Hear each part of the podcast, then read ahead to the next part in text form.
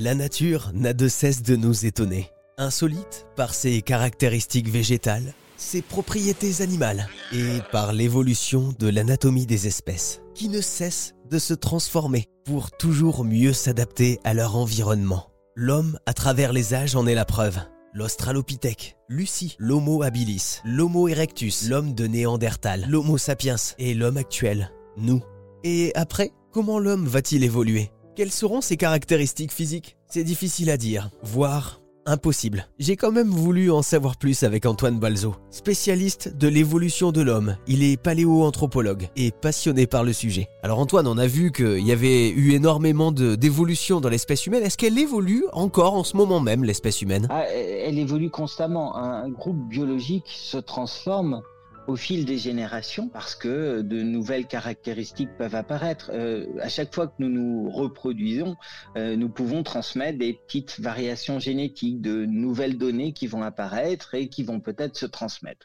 Euh, et puis aussi, il peut y avoir des mélanges, des échanges qui peuvent être faits entre les humains à travers la planète qui peuvent amener à, à des nouveautés. Ça, c'est la théorie, mais surtout, cette théorie, elle nous montre que euh, les choses se font de manière, euh, là encore, aléatoire et ne sont pas prédictibles.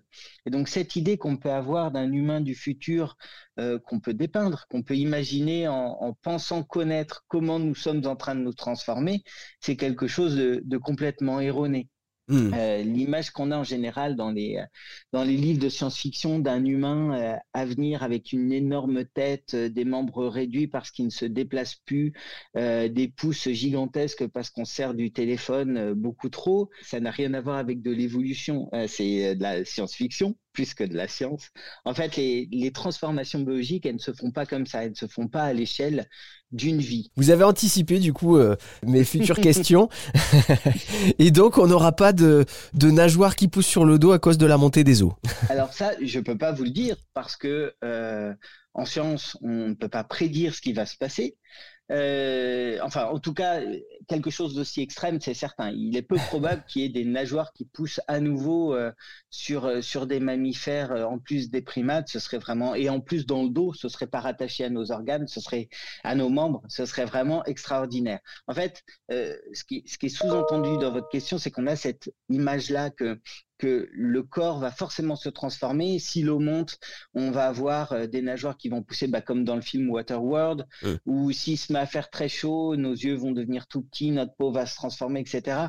En fait, on ne peut pas du tout euh, anticiper les éventuels changements euh, qui peut y avoir d'un point de vue biologique, parce que justement, ce qui va être euh, le moteur de tout ça, c'est le hasard. C'est des choses vont être sélectionnées parce qu'en effet, elles vont peut-être être bénéfiques, mais il aura bien fallu qu'elles apparaissent. Donc le hasard sera le moteur de tout ça. Et puis, en particulier en ce qui concerne Homo sapiens et l'échelle de temps, il y a ça aussi qui est important et qu'on oublie toujours, qui est un sujet important en ce moment quand on parle de changement climatique et d'adaptation, c'est que euh, les changements naturels, les évolutions se font sur des échelles de temps qui sont très très longues.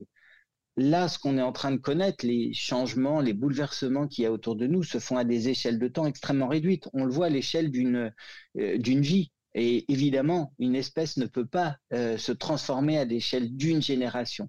Alors, le côté positif, c'est qu'on va pouvoir réagir par notre euh, capacité d'adaptation, mais euh, intellectuelle, les changements que nous pouvons apporter, euh, sociétaux, technologiques, qui vont nous permettre d'aller plus loin. Par contre, c'est certain, tout ce que nous connaissons autour de nous et les changements qui nous arrivent sont tellement rapides qu'il n'y aura pas le temps d'avoir une adaptation biologique à ces changements-là. Bon, ben je suis déçu. Du coup, on n'aura pas de nageoire dans le dos.